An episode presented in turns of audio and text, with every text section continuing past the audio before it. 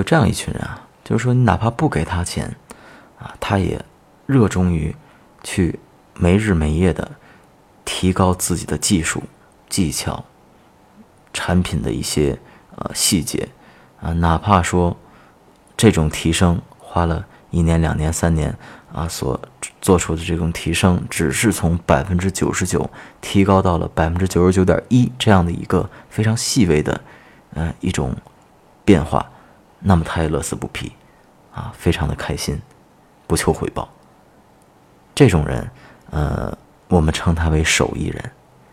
咱们现在这个年代呢，似乎好像早就不流行这种玩法了，呃，我们现在讲的是短平快，产品的质量那不重要，关键看你会不会宣传，会不会讲，会不会营销，会不会忽悠啊。至于说产品，你只要说大差不差啊，能用就可以了，就 OK 了。然后呢，一个产品推出市场。呃，经过一段的狂轰乱炸之后，老百姓明白过来了，说：“哎，你这个产品，这个不像你宣传的这么好啊，那怎么办？产品做死了吗？那品牌呢？品牌做臭了无所谓，反正老子赚到钱了啊！另起炉灶，从头从头再来。然后呢，就在这个循环当中，大家就啊，采用这种玩法，一次又一次忽悠着我们善良的老百姓。呃，中国人，我觉得现在目前太缺少这种。”啊，手艺人的精益求精的这种劲头了，啊，可以说是仅仅是对钱看重，当然也有可能是非常缺钱，啊，尤其是咱像咱们早一辈的这些创业者，他们可能当时创业的时候，确实不是因为自己对这个领域非常感兴趣，仅仅是发现了一个商机、一个机会，哎，没人做啊，有有图有利可图，那好，那我去创业啊。可能就是因为我想要去赚钱，我要去生存，我要过得比别人好，而不是为了一些更高层次的一些追求。那你说，为了钱去做这样的一件事情，啊，我们能指望他有什么工匠精神呢？啊，有什么这种精益求精的劲头呢？这好像就跟，嗯，我们讲贵族精神一样，你没有个两代、三代、四代人的一种沉淀和积累，是产生不了的，啊。你你需要让这个孩子，可能需要从小时候就要彻底的脱离这种对金钱的束缚，那么这个时候才能才能真正向内，他迸发出来这种对灵魂灵魂的一种探索。嗯，我也觉得咱们这一辈人非常幸运，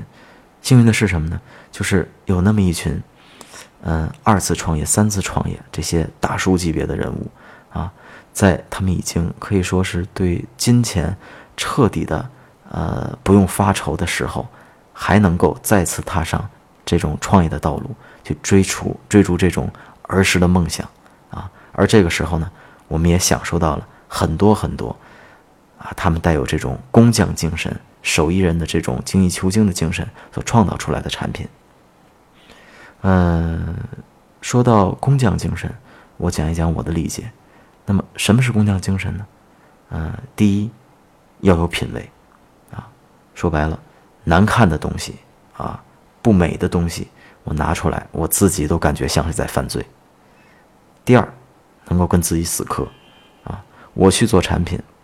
标准不是拿同行业的标准